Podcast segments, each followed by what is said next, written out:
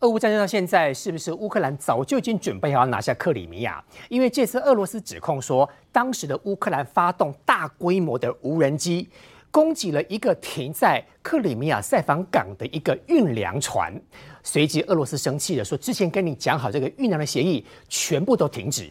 如果是在克里米亚有无人机的情形底下，是代表原来乌克兰早就已经准备好，只是要不要随时拿下克里米亚？希望说，如果照这样看的话，乌克兰应该 ready 好了。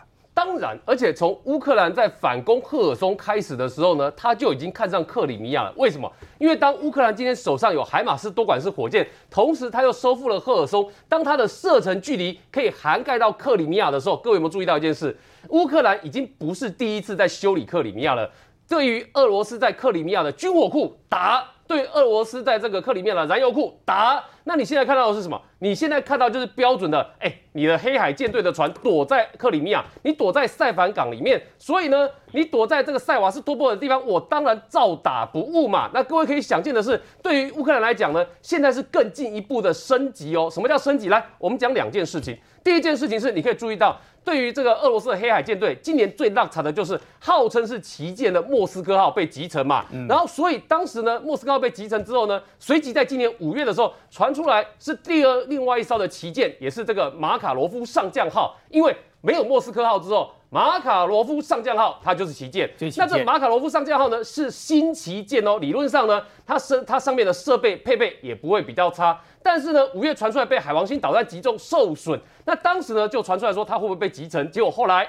乌克兰跟俄罗斯同时都告诉你，他们并没有集成那个马卡罗夫上将号受伤。结果没有想到的是，五月的事情呢，在这一次十月的过程里面，你又看到什么呢？马卡罗夫上将号又传出悲剧了，又被打一次。因为在我们周末所看到的影片，因为周末看到影片哦，第一首先看到是无人机的攻击，而这个部分呢，是俄罗斯方面也证实，而且俄罗斯很不高兴。俄罗斯说：“哎。”你们乌克兰跟我们之间有个粮食出口的这个协议，保障协议，那你怎么会用无人机来攻击我们的船呢？所以俄罗斯很不高兴。第二个是我们看到，除了无人机之外，竟然有无人艇的存在，什么意思呢？因为这次我刚刚是不是有提到一件事，就是各位画面上看到那一个，各位画面上看到这个船哦，是好几个月之前乌克兰被人家捕捉到的无人艇，当时大家都在想说，哎。这个无人艇能够有什么作用啊？尤其是美军这次支援乌克兰无人艇的时候，很多人都不知道说，哎，无人机的作战我们看到了，土耳其的 TB2 我们看到了，甚至连这个伊朗的见证者一三六我们也看到了。但无人艇要做什么用呢？结果没有想到是在周末呢，这一次无人艇也震惊全世界。什么意思？这艘无人艇哦，它其实不止一台哦，这无人艇上面载满了弹药，然后直直的往这个俄罗斯的黑海舰队直去啊。然后呢，无人艇往前攻击的时候，你看在这画面里面，其实无人艇在往前的时候，俄罗斯不是完全都不知道哦，俄罗斯也不是都没有预防哦，甚至俄罗斯方面还试图，你看有没有？这个应该是用机枪直接扫射，希望能够打成这艘无人艇跑起来的状态。是这个应该是机枪扫射这无人艇的画面，就这无人艇，你看没有被打到，然后继续还是在往前冲哦，速度很快，速度很快。然后就是这个无人艇呢，你看它一直在往前冲的时候呢，它切到这个画面是让你知道说，它就是这个无人艇撞上了俄罗斯的这些军舰。哦，用撞的，对，它是用撞的，这这这就是自杀式的无人艇，它上面就直接自带弹药，然后不需要人操作，所以不会有人命的损失，它就直接撞上俄罗斯的这些军舰。结果撞上了之后呢？你看火光大作啊！这就是礼拜六日的时候我们看到的，在塞瓦斯托波尔这个地方，俄罗斯的黑海舰队遇到火光大作的情况。结果这个画面你知道让大家看了觉得多惊悚？因为你不知道俄罗斯有几艘被打到，而且乌克兰告诉你说我们也不止四艘，我们出动很多艘。嗯，所以我要你去想一件事情哦，一艘无人艇造成的损伤可能已经不小喽，更何况有这么多艘。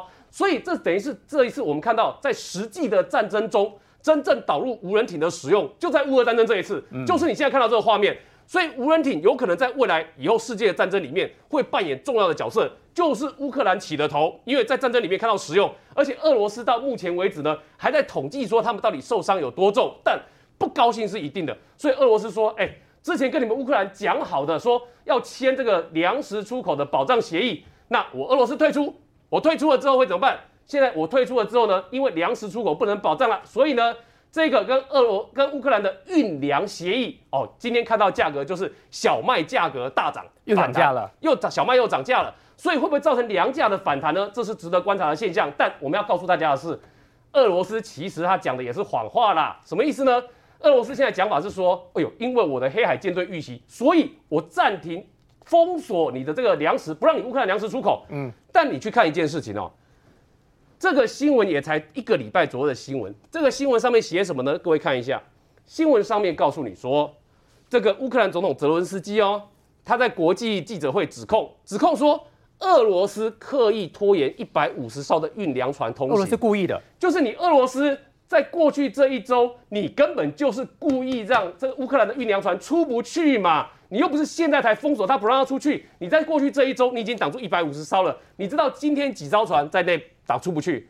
两百艘。换言之，因为俄罗斯今天说我暂停这个协议，也多了五十艘出来而已。这个协议之前一两个月前就讲好，不是吗？对，一两个月前之前讲好，但是俄罗斯人可见后来怎样？一直说话不算话，一直拖。不是拖，一开始有执行，但后来说话不算话。很显然，他在战略上可能想做到一些事情，所以。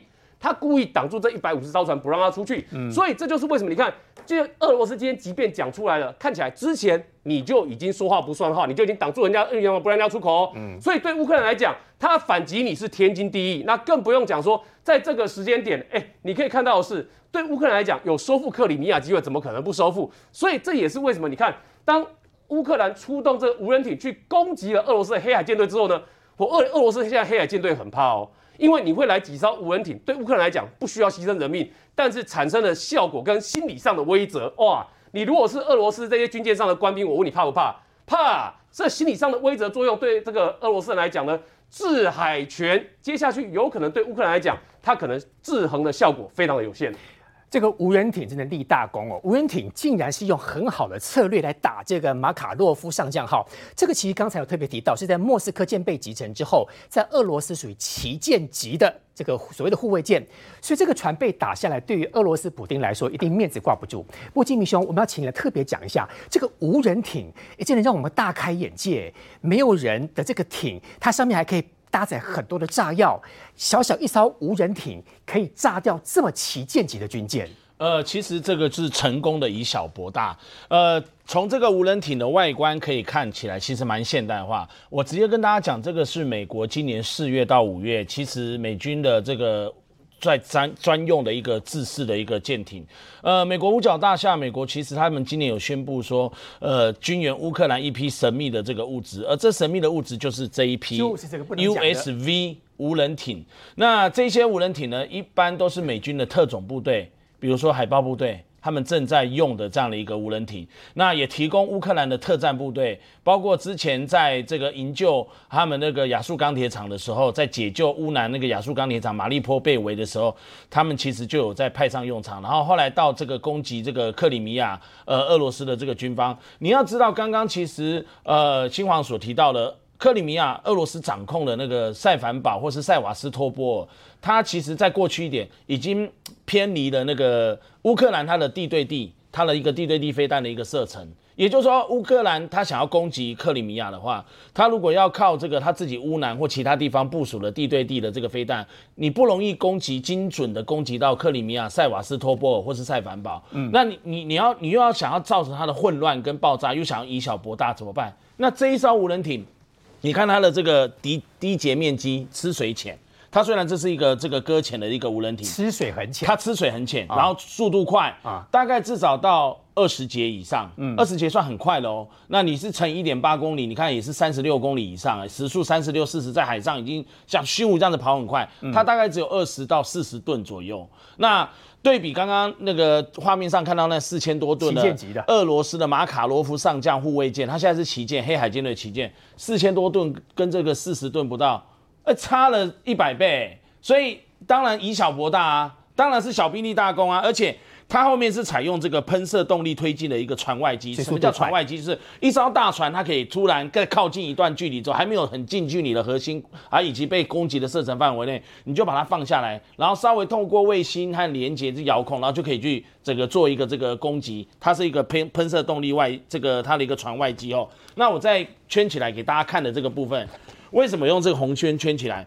这个地方呢，它前面有两个像车灯一样的小小突出物，你看到没有？然后上面有一个小小的地方，嗯，这个一般是被认为是镭射测距装置跟它的一个撞击引信，这个就是撞击引信。它里面除了有导航系统、有感测装置外，这一艘 USV 的无人艇啊。它还有具有这个整个像神风自杀无人艇的爆炸攻击。等于说我准备要撞你的时候，我大概知道什么时候可以撞你，距离多久，这就对引爆的意思。对，然后它这个，而且据说它至少可以搭载一百公斤到一百五十公斤的传这个传统炸药，那威力算是很大。嗯，老共号称这个全球最大的这个无人机，它可以载两百五十两百五十公斤的传统炸药，那这一艘就可以载到一百公斤，已经到一百五十，算它的一半了。然后你再看它中间这边。这边也是一个有一个多摄影镜头的感感测装置，哎对摄影镜头。然后后面这个呢，它是可以跟这个马斯克最近很红啦，它是不是有一个 SpaceX 的它的一个公司，对。所谓的 Starlink 星链装置，它可以用于接收通信它的数据讯号。哦。所以这一艘无人艇相当的这个先进，它是本来用于特种部队侦察用以及战果评估用的，但是后来经过美国，美国多年来呢，它一直在呃叙利亚、中东地区跟这个也门，它的大型的军舰，比如说在两千年十月十二号的时候，它有一艘伯克级的神盾舰停在了这个港口岸边，就被也门的这个军方，他们那个叛军啊，用自杀他们青年党的叛军，用这个自杀无人机土制的炸弹装到一个小船上，遥控去把这个美军的伯克级神盾舰炸出一个大洞。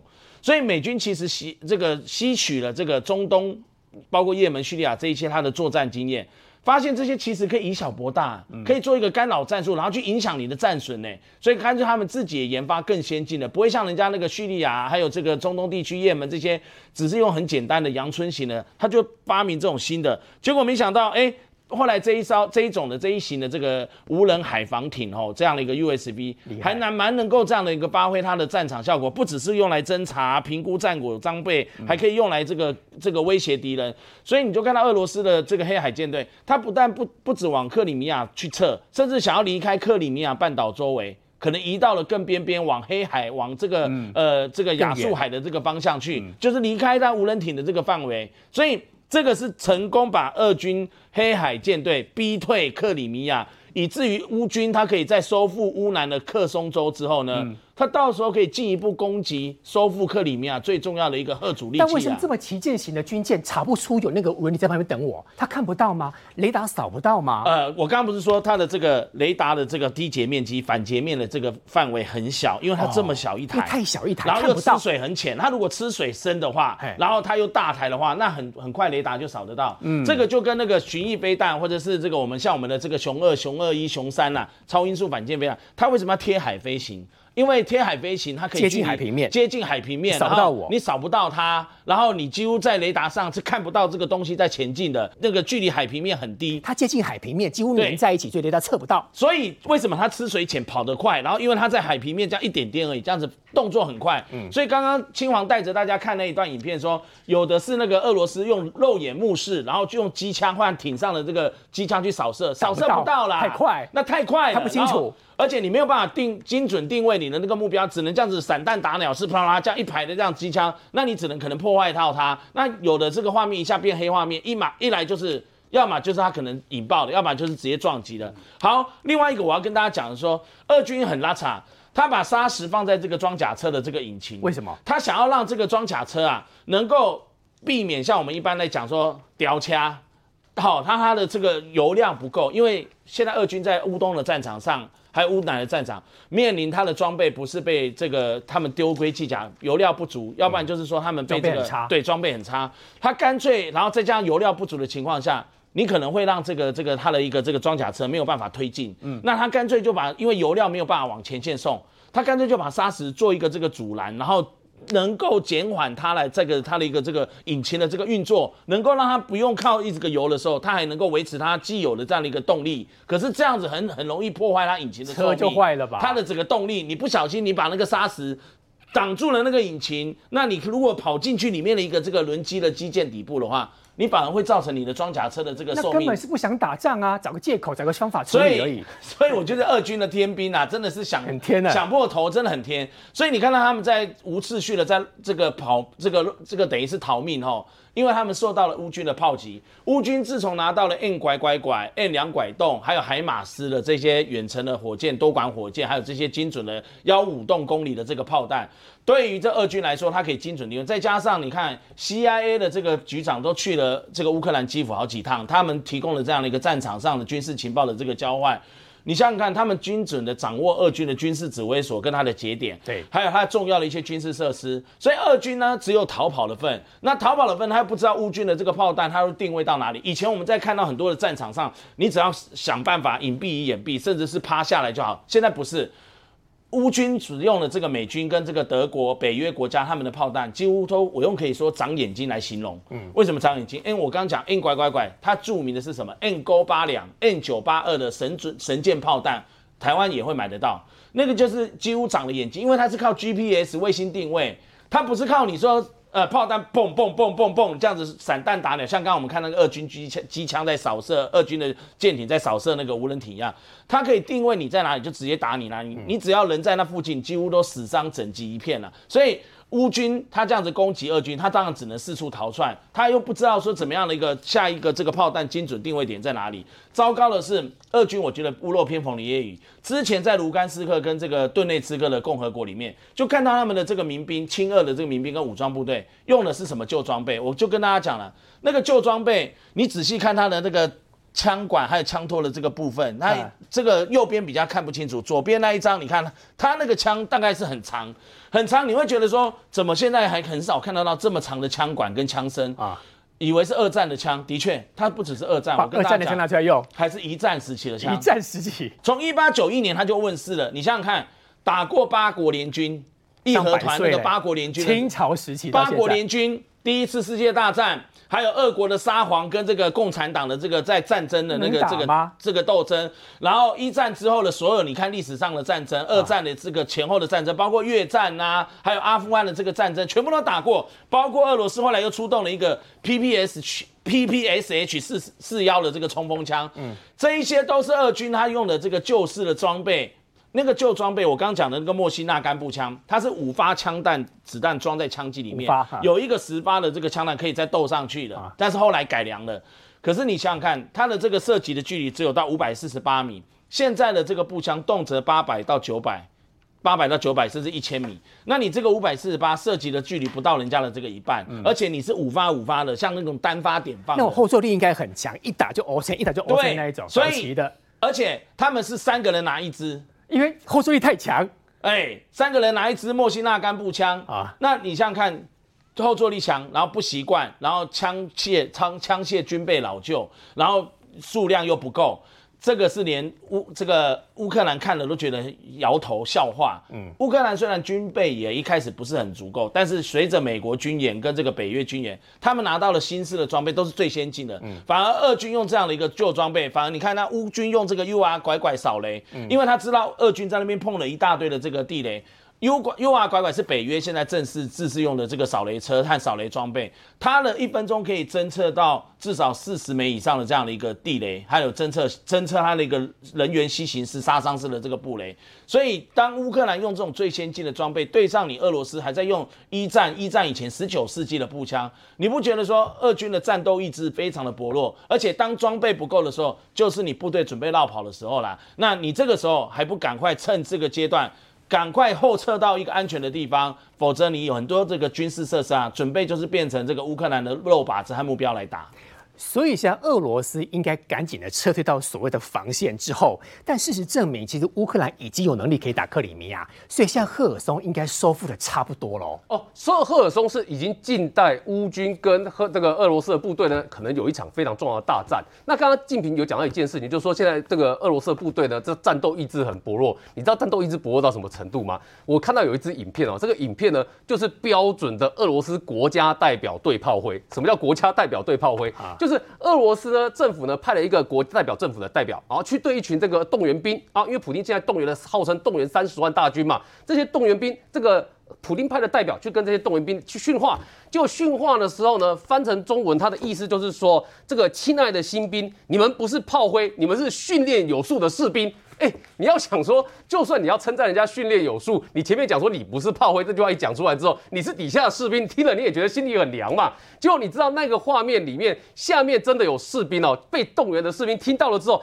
非常激动的跟这个国家代表讲，讲什么呢？他说。这个我们就是炮灰，我还有八岁的小孩，我还有一个六岁的小女儿。他说我们现在就是炮灰，你没有给我们该有的装备，然后都叫我们自己花钱买，训练时间又不够。如果这不是炮灰，什么才叫炮灰？哎，普丁派的代表就这样被一个底下大兵训话，所以请问你，他战斗意志怎么会高昂？但是对于乌克兰来讲，刚好呈现相反的状况。各位，什么是相反的状况？乌克兰现在在做这个兵力的动员，哎，你没听错，俄罗斯在动员，乌克兰在动员。但乌克兰为什么要动员？乌克兰的这个军方直接告诉你一件事，他说。我们乌克兰为什么要动员呢？因为非常简单，因为我们接下去的任务不是只有守卫国土而已，我们要收复失土，收复克里米亚是不止克里米亚，还有乌东。所以乌克兰方面告诉你说，他现在动为什么要动员兵力？因为只有动员呢，他才有办法收复完整的失土。哇，两边动员的意义完全不一样啊！俄罗斯现在动员是去当炮灰，但对乌克兰来讲呢，我就是要收复我台我这个乌克兰的失土，把乌克兰的失土从俄罗斯手上解放出来。哇，两边意义差很多，所以。你看，在实际的赫尔松战场上，这是赫尔松战场的状况，这个就是赫尔松城哦。各位注意，这一条就是什么？这一条就是第聂伯河。所以，这个俄罗斯人在做一件事，俄罗斯人呢在想办法把这个赫尔松的市民呢撤退到这里来，把官员撤退到这里来，撤退到第聂伯河的南岸这个地方。但你看这个地方有一个被轰炸的地点，这是什么？你知道吗？这个就是连接第聂伯河北岸跟南岸的安东诺夫斯基大桥。这个地方就刚好成为这个乌克兰用海马斯多管式火箭轰炸的靶子，就在这个地方。嗯，所以这里面乌克兰人抛这一张图出来，告诉你什么？他在告诉你说，从图上你可以看得出来，我已经对乌克兰来讲锁定了，我该锁定战场范围，我都缩小的差不多了，我已经要把范围集中在赫尔松城里面了。所以他在说赫尔松城会不会有巷战、有城市战，这个拭目以待。所以从乌克兰的讲话，你可以发现一件事，对他们来讲，现在士气很高昂，所以。这也是战场上另外一个新的状况，什么呢？你看到在赫尔松这个地方，我们刚刚是不是告诉大家，他已经尽量把他的战场范围集中到赫尔松城这个地方？所以各位，赫尔松很大哦，这是赫尔松城哦。这边其他很大的地方，对乌克兰来讲要干嘛？要国家正常化啦。你俄罗斯之前埋的地雷，我们要一个个把它排除掉了。所以我们今天也看到一个画面是什么呢？是乌克兰人呢用 U R 七七的扫雷车在做排雷的动作，嗯，那排雷的范围很壮观啊，因为这个排雷车又很不一样，什么很不一样呢？各位，你知道这 U R 七七的排雷车是谁发明的？是苏联时代，也就是俄罗斯发明的。但是制造地点在哪里？生产地点就在乌克兰，所以乌克兰有这个 U R 七七的排列车很多台。所以你看画面里面呢，它排雷方式为什么很特殊？你注意看哦。它不是一颗一颗去排除地雷哦，它的做法是一次把这个排半雷锁丢出去，丢出去之后，你看为什么引爆？你知道吗？因为它的半雷锁丢出去的范围大概是六米到九十米左右，六米到九十米相当于一个街道的宽度，所以它一次范围，你看它的半雷锁九十米这样射出去的时候呢，中间引发的冲击波让旁边的地雷会一次引爆出来，六到九公里处理。它的好处是它确保哦。六米到九十米的范围之内，你看它就开始引爆。六米到九十米里面，只要有地雷的话，都会被我引爆。所以我的大兵呢，在这九十米的空间里面是安全的，是空是 OK 的。所以它可以一次大范围的清除很多排的地雷。对乌克兰来讲，你知道他做什么事情？他要尽快恢复他国土的正常，尤其是在这个我们说乌克兰的南部。这边是它的农业重镇，所以要他也要让他自己的农业重镇赶快恢复。所以这就是为什么你看乌克兰现在的动作呢？一方面是在收复失土，一方面呢是在想办法恢复国土的正常。离太远的欢乐万圣趴，竟变成推挤踩踏，惨重悲剧。横からも後ろからも前からも押されるんで、なんかもう息ができなくてすごく苦しいし、なんか脱水症状になりそうな感じでした。 もう本当にここで死ぬんだなって思ったし早く抜け出したいけど一歩も動けないし事发当时也夹在人群中的民众证实，确实是人挤人，挤到前胸贴后背，人太多，多到几乎无法呼吸。小小的窄巷约四十五公尺长，四公尺宽，为何能涌入难以估计的人潮？美国媒体 CNN 记者到场了解状况时，还有人就气得在旁边狂吼，怒问政府在哪里。The anger here is growing because people say that the government should have done more to to prevent uh, all of these young people from gathering in the first place. So you've had all night, all night long, you've seen people standing here screaming. 这次南韩梨泰院的踩踏事件呢，上百个人死亡跟伤害，这几件事情，当然我们希望逝者安息。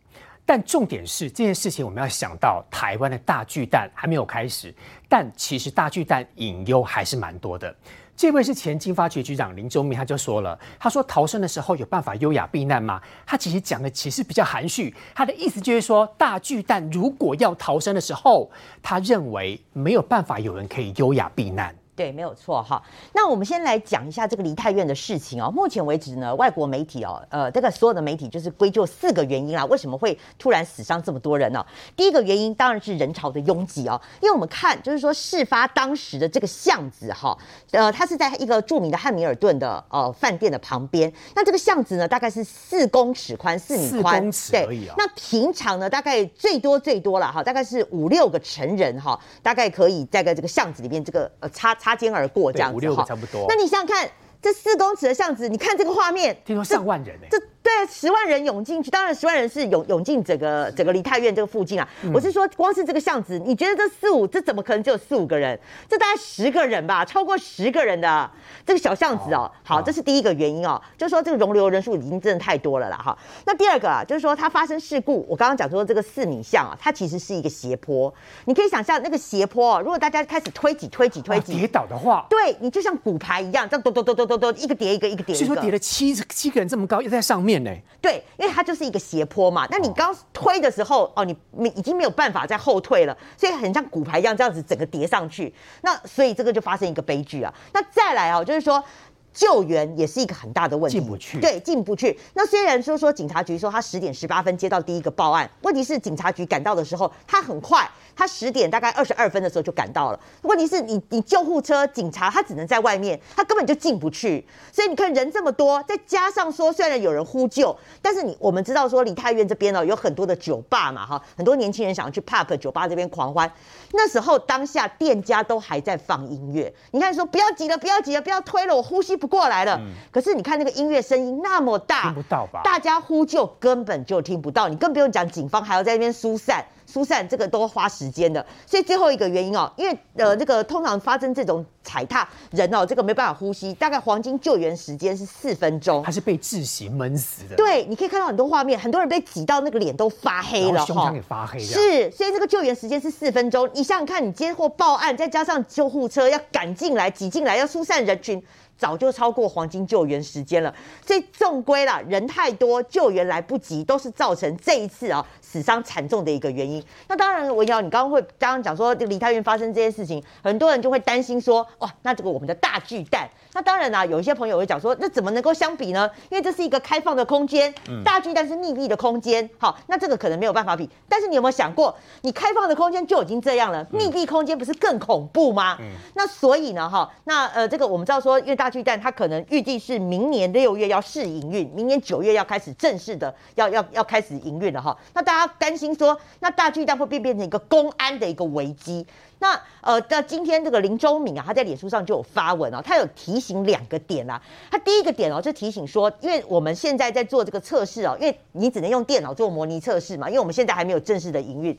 那毕竟你这个电脑的测试，它有两个部分，他认为是有问题的。他认为说有特定的委员呢，把这个设定的部分把它改掉了。第一个部分呢，照理说你逃生的这个熟悉度哦，他当时的设定逃生的熟悉度应该是不熟悉，可是他把它设定改为为熟悉。为什么？因为你知道大巨蛋，我们一年能够去几次？你你就算去听演唱会，你也不可能天天去吧？那更不用看棒球，你也不可能天天看。所以基本上，你每个人去大巨蛋，对那样子的环境是非常不熟悉的，都是不熟悉的。你更不用讲说，它里面有很多有商场、有餐厅、有电影院，它的那个很大，还有停车场多大？所以基本上你要怎么逃生？你要怎么样那个指挥人家逃生？因为它设定是十五分钟以内。要把这个里面的人数六万人，预计是六万人，你要十五分钟以内把它引导到户外的这个避难空间。有办法吗？对，大家会觉得说你有办法吗？因为你第一个对这个环境是不熟悉的，第二个电脑设定哈，它把它改成不知所措，把它改成那个泰然自若。这个就是跟大家的这个场我要讨论的时候还在泰然自若，怎么可能？就是说你大家讲火灾发生了，快跑！大家你会觉得我很优雅，我很镇定吗？那我 calling，大部分人都说啊，就开始比较惊慌了哈。那所以等于说电脑两个设定，你把一般人应该正常反应的，他把它设定成大家会觉得比较奇怪，怎么会泰然自若跟很熟悉？嗯，所以林周明针对这个部分是提醒说，未来我们在做这个压力测试的时候，照理说应该要把这两个因素都要考虑进去。金光兄，我知道大巨蛋哦，它有分成打棒球或开演唱会那个圆圆的地方，对对旁边有商城，对对不对？还有电影院呐、还有什么办公室，它真正有可能出现疏散来不及是在哪一块？好，我们告诉大家哈，因为这个台北市前都发局长林周明他所讲出来的话为什么很重要？因为他之前负责的角色叫做大巨蛋的安全把关，所以他对大巨蛋的事情他非常的清楚，所以这就是为什么他讲了一件事情，因为大巨蛋你要完工之前，这防灾避难他必须要做一件事情，就是他要先用软体去模拟过他的避难的状况。那避难的状况呢，所以他要设定条件，设定什么条件呢？我要先假定说，哎呦，我如果现场的现场来的这些人呢，他都不知道怎么逃难，他如果来的心态呢，我都很紧张。在这个情况之下呢，是一种设定哦，他的逃难方式是一种状况。但是很奇怪的是，林周明的讲法就是说，台北市政府竟然选择说，我到现场来的这些民众。大家都是很冷静的，然后大家都知道该往哪个方向逃生，所以呢，一旦出事的时候呢，应该按照这个软软体模拟的结果都可以跑得掉嘛。所以这就是林周明讲的，你的那个前提会不会太奇怪了？问到赵咖、啊、是，然后你刚刚是看这次梨太院的事件，我请问你在现场里面，你认为现场大家很冷静吗？你认为大家在现场都知道逃难的路线吗？很显然，逃难你一定是抓最坏的状况做打算，怎么会抓一个最好状况做打算呢？这很奇怪。再来给大家看一下，为什么会大让林周明去把大巨蛋拿出来讲呢？各位看一下、哦。这次在讲梨泰院哦，你想那个小巷子周边哦，有十万人涌进。可是各位，远雄当初在申请大巨蛋的时候，送件的时候，它是按照台北大巨蛋园区可容纳十四万两千零九十六人去做规划的哦。嗯，所以当初送件的时候呢，各位看一下哦，刚刚小玉所讲到的，在整个大巨蛋园区里面，这个是商场的部分，这个。蓝色的是影城的部分，黄色的是大巨蛋的部分。嗯，第一栋这个蓝，这个绿色的，这是办公室的部分。然后这个一栋这个是旅馆的部分。有旅馆。大巨蛋里面就一二三四五，这么多，有五大建筑物啊。但各位注意看一下，五大建筑物，我刚刚是不是讲，当初原始送的时候是十四万两千零九十六人，对不对？人最多的集中在哪里？人最多的集中在这一块，商场。在商场，然后以及大巨蛋的地方，大巨蛋这边有六万三千一百六十九人，然后。商场的部分五万三千四百五十八人，两个加起来十一万六千六百二十七人。各位，它靠在哪里？这一条叫做忠孝东路，这条叫光复南路。然后它靠在台北市车潮跟人口最密集的忠孝东路跟光复南路。请你想一件事情哦，这个地方如果要办跨年的时候，人潮又以集中在这里为主的时候，请问会发生什么事？要跑没地方跑。要跑没地方跑，哎，文鸟，你讲到重点，是马路要跑没地方跑这件事情，要救援很难救援这件事是谁讲的？一样是台北市政府自己讲的，也不是我们讲的啊。这是台北市政府二零一五年那时候提出来的文件哦。在这个地方，当时他们在提公安问题的时候呢，各位注意一件事情，图上面两个地方画给大家看，一个在这里，一个在这里，上面都告诉你什么呢？消防车难以靠近救灾，为什么？因为这边都有车潮跟人潮嘛，有忠孝东路跟光复南路嘛。对，这里也告诉你消防车难以靠近救灾，两边都写消防车难以靠近救灾。那我想请问一下，当初为什么会有这个状况？很简单，台北市政府二零一五年告诉我们的是说，因为它量体盖太多了啦，现场能够疏散空间太小了，所以呢，到时候要逃难呢，尤其是遇到像火灾这种突发状况的时候，会更有困难。为什么特别讲到火灾？刚刚明玉讲的是对的，这个我们讲离太远的事件，那个是开放式的场合，但封闭式的场合遇到火灾怎么办？火灾的情况在封闭式场合，那个灾灾情一定是更严重的嘛？在里面烧，对，闷烧的情况，所以这个就是为什么当初台北市政府提出这一份出来的时候，大家都特别注意到了。结果呢，来，这个台北市呢后来告诉大家哦，哎呀，我们知道远雄提出来的这个申请呢，确实当初是十四万。两千零九十六人没有错啦，但是我们市政府审查的时候呢，已经要求他你的园区最大容留人数哦，就是你园区最多哦，只能够有五万九千人在里面，我规定就好了。可是我讲问题在哪里？哎，啊你楼地板面积没有变呢？那你人都还是进得去呢？那你怎么确定你要确保你整个园区人数都可一定可以控制在五万九千人？你明明可以容纳人数就是可以到十四万人多哦。所以这就是为什么当你讲出来说我用规定规定它就是只能五万九千人的时候，那人家议员就问你下一个问题，请问你怎么保证做得到？是，所以这就是为什么你看哦，就即便台北市前都发局长林周明他都已经卸任了，他二零一八卸任了，他卸任完了之后呢，他还是在问同一个问题，请问。避难跟防灾的事情，大巨蛋真的能够保障吗？他用模拟软体这个部分拿出来告诉大家的时候呢，坦白说，其实我听了也是觉得心惊胆跳。请教梅姐，林州密是前都发局局长，我记得他当时也是因为大巨蛋的关系跟市府美哈，他是被 fire 掉的哦。他当初是用说他社宅盖的不利，用这种理由把人家斗臭，然后请走的。事实上，最主要把他请走的原因是，他是一个大石头啊，挡在那边，只要他在，大巨蛋的都审就过不了关。林周明先生呢，在他这个篇脸书上面就有讲，他说李文忠，李文忠大家很熟吧，科批的同学吧，李文忠之流只会对他咆哮，就说只要林周明在，都审就过不了关，大巨蛋，因为所以一定要把他弄走。那果然弄走了以后，我跟你讲就过关了。为什么你知道吗？弄走之后就换评审委员，有些评审委员是非常坚持的，那么当然市政府就挑挑配合度比较高的评审委员。嗯，那这个是非常荒谬的哈。各位来想一想哈，六万人，我们就算他真的都很规律，好不好？就是只有六万人。那你知道吗？他那个他是下沉式的，最深是到地下十点五米，这等于地下三楼的高度，对不对？对你真的发生火灾的时候，你把它想出十五分钟可以疏散完毕。两个前提，第一个前提是所有人都知道逃生动线在哪里。我请问你哦，你去餐厅你会知道说我的逃生门在哪里吗？你会去查吗般我们？也不会特别注意，没，应该都不会有人去嘛去。那边玩的，谁对，谁会去嘛？嗯我就开听演唱会，我坐下来就开始听了嘛，就开始嗨啦我对啊，啊所以。而且地方那么大，怎么可能去勘察呢？第二个就是刚刚讲的，一遇到事情的时候，大家都泰然自若，非常优雅。如果不设定这两个参数的话，对不起，过不去。嗯所以为什么他说这是一个假象的通过？假象对，而且他说他要留下这个留下历史记录嘛。那事实上这些就是说，你把林周明搬走了，你配合度高的这个评委就让他过了。但是柯文哲你在草菅人命嘛，你知道非常恶劣。恶劣到什么程度？挂羊头卖狗肉。因为如果依照我们的建筑法规是这样，如果你开演唱会的话，你地下只能到七公尺。我们刚刚讲地下七公尺大概就两层楼嘛，地下二楼嘛，哈，它是十点五公尺，多了二点五公尺。嗯，那照道理说，你能开演唱会吗？不可以吧？你知道柯文哲他们怎么讲吗？他说我们这个不叫做演唱会场地，我们这个叫做运动场，所以不适合用这个规定。嗯，但是各位啊，你知道吗？他们的规划是这样子的：大巨蛋一年有六成以上的时间是要开演唱会的。嗯，所以也就是说，他用大大大巨蛋是运动场的名目，规避要来开演唱会的事实。好，所以来规避掉这个规定。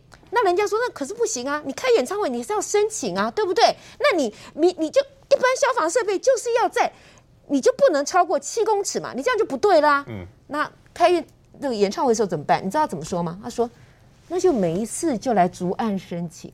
好，问题就来了，如果你是消防设施常态性的符合这个法规，你都是安内嘛，你都要七公尺一哈嘛。你现在用逐案申请的话，那我请问你，裁量权会不会很大？可不可以放水？应该为了让他过就过，对，所以就用挂羊头卖狗肉的方式来逐案申请。对，来让他申请好，再来柯文哲，他一心一意，本来他急着大巨蛋，看能不能赶快能够来营运，那变成他的政绩嘛。后来他不是在骂吗？他说中央卡蛋还记得吗？嗯，说营建署卡。对，说营建署卡蛋，说消防署卡蛋，好，搞了半天什么？内政部营建署严格把关嘛，因为好多东西你根本资料不完全嘛。再来，消防署这边，你万一火烧闷烧怎么办？燃烟检查这个很重要吧？好，元凶一直都没有交付资料，一直没有做模拟，那你当然要卡啊！你市政府为什么不去催呢？结果你柯文哲讲出来就是变成说，中央为了要卡你。嗯啊、为了怕你选总统，变成这个样子。可是不是，但是就是因为消防署的坚持，到最后远雄妥协啦，远雄真的就去做啦。那我请问你，第一线的不应该是台北市政府吗？那你台北市政府怎么可以这个样子呢？梨泰院尚且如此，如果发生在一个这么大的量体，它非常非常的大哎、那万一有推挤、有火烧，该怎么办？你这些所有都完全是不及格的模拟，用这种假象来告诉我们。最后我是要讲黄珊珊她说什么？黄珊珊说啊，我们的柯文哲说我们有 SOP，黄珊说我们降低了容量哦，这个我们都有照规矩的，一切都可以可以看的，讲了一副神定气闲的样子。可是各位，你知道昨天发生什么事吗？黄珊珊她不进总成立吗？也邀了蛮多人来的吗？然后你知道怎么样吗？被骂死了。他封路，周边的交通管制一塌糊涂。嗯苗栗县最新的民调，我们来看到国民党之前是中东锦跟谢福洪嘛，那之前都说是中东锦有大幅度的领先，但我们看到现在是民进党的徐定珍领先了，徐定珍二十四，中东锦二十一，谢福洪八，这个要看看这个文学议员你怎么看你们苗栗在地的选情的改变。我对中东锦的意见吼，不只是他这次参选县长，我在议会跟他对抗四年了，我对中东锦这四年来都非常有意见，尤其是我们现在哈正在开苗栗最后一次定期会，过去中东锦议长都是亲自主持会，因为不要让我们这些小鬼头在议会里面乱搞。这一次定期会，他一天都没有出现，因为他在选他最重要的县长选举，完全不顾议员以及议长的本质。那为什么他的发言人会把他拿来跟曼德拉相比呢？就是他过去犯下了这个杀人未遂，然后伤害致死，以及种种跟这些有犯罪过往的这些挂联。那他的发言人就是想要让大家说他已经反悔了，已经有这个服过刑、付出代价了。那大家要给更生人一个机会。当然。犯过错的人受了法律的制裁，然后经历过坐牢或者是付出相对的代价之后，我们当然应该要容纳，应该接受他回归社会嘛。但是他拿他这个因为暴力的行为而犯下的，而被法院制裁，跟追求自由民主，然后被集权国家迫害的曼德拉相比，根本是完全错误的类比。就只是我我不晓得他的支持者买不买单，但我们显然是不买单的，根本就是乱比喻一通。那接着。打下去之后呢，中东锦又开始在装可怜了，又开始出来他的脸书吼，每天在看，就像是一些抒情文小说一样。不管是说呃他太太受到委屈，说他女儿受到委屈，现在又说他的发言人受到委屈了，然后就是说呃他的发言人受到很多的攻击，但是他的如果大家要讲他是苗栗曼德的话，他欣然接受，真的是我觉得是脸皮真的是非常的厚啊。那。中东锦为什么跟谢福洪这个持续的拉扯？其实一开始哦，中东锦想要选县长，这个大概是去年年中就已经地方就已经盛传，中东锦就已经在布局了。那当时中东锦当然是要争取国民党的提名嘛，还对他来说还是最有优势，因为在苗栗传统一直以来都是蓝大于绿。但是呢，最后却因为他是黑道而不能选，是谁说他是黑道的？是朱立伦。朱立伦说排黑条款是民进党的天条，呃，是国民党的天条。是不能够破的，所以因为他过去的黑道背景，所以不能够提名他选县长。但总统检还是评估说，我出来用无党籍选，即使被国民党开除，我应该还是有胜选机会，所以他还是宣布。但是他这个宣布参选，就是他的最高点。我们都说中民做那个中东锦开高走低啊，他一开始的支持度可能有到接近四成，一路一路往下走。那接着谢峰出来之后，一部分的国民党基本盘转到他这边，接着中东锦自己五月的时候开了记者会说他。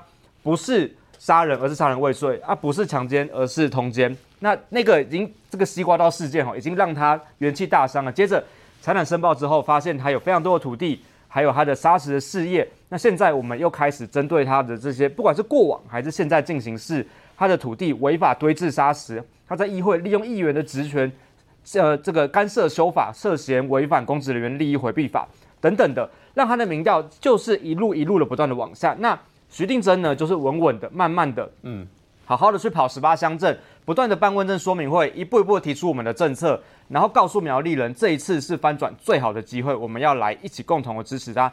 那其实，在八月的时候，民调就有很微幅的领先了，但是互有输赢，都在误差范围之内。这一次离选举只剩下大概三四个礼拜的时候。超车了，而且有一个比较小段的领先，那这是一个好现象。可是呢，还是有三成多的民众是还没有决定的。那这些人到底是比较隐性的选民们，还是他是畏惧于中东景德这个不敢表态，还是他现在其实还没有考虑到？这个其实都是各方阵营现在都极力的要去争取。可是现在看起来，的确就是中东锦跟徐令珍这两个人在争夺，最后谁到底是有可能胜出的？所以中东锦的民调是节节的往下。明姐，请问他他为什么会节节往下？不是他声势很强吗？到底谁害了他？呃，自己害了自己啦。我必须讲了哈，我我是真的就政治论政治哈，我是认为说中中锦的打法确实是有问题的，因为坦白讲苗栗哈，就是呃我我们一般的选战观察，就苗栗它是比较偏陆战的地方啦。那中东锦它也是以陆战见强嘛，包括你看他个议员啊，或者是说耕耘蛮久的。对，其实坦白讲他打陆战就好，偏偏我不知道为什么他就是要一直打空战。那大家为什么会知道说他这个有黑道的背景，也是他自己呀，自己开自己开直播在那边讲啊，什么脏器外露啦。高潮。对啊，瘴气。七歪六指示清仓，都是他自己讲。后来大家才知道说，赫然才发现哦，原来这个中东锦你过去的一个黑历史嘛，哈。好，那他千错万错的最不该的，我认为说他是去跟柯文哲合体，柯批害了他。对，那柯文哲呢？那时候跟他合体，那媒体就开始帮他冠上黑白配啊。那黑白配的话。那你看后来这个柯文哲不是被党内自己也抗议吗？黄珊珊切割，然后那个高高红安切割，然后另外呢，柯文哲为了要平息党内众怒，众怒就去接受了媒体的专访，然后突然呢，他又开始自比耶稣，自比神父，还说呢，中东锦做了坏事，所以我为了呢，就是我自比耶稣跟神父，我还要确保他不会做坏事。那我是中东锦，我一定觉得做做衰了，干嘛吃我豆腐？对啊，我我来跟你合体，那我本来是想要借重你民众民众党的力量，就没想到我还变成你。柯文哲口中认证的坏人，哇！那这下子媒体整个就全部黑白配，就就整个洗都洗不清了。更衰的其实不止中东锦，还有陈景祥哎，因为后来柯文哲不是嘴丘吗？是议长，对，他还讲说北台湾哪一个议长不是黑道？他其实是要酸朱立伦啊。那意思就是说，因为大部分朱立都的议长都是朱立伦国民党提名的嘛，就一扫扫到了这个这个扫扫到了陈景祥，结果呢不不不扯还好，就一扯哇！这这几天啊，中东锦的这个声量，尤其是负面声量，你看包保包打百分之七十八都是负面哎，你只要打什么黑道黑金杀死啊，甚至打到柯文哲，全部都会变成中东锦，都是负面声量，打陆战就好。那我们台北市议长呢是更衰了，陈景祥负面声量比。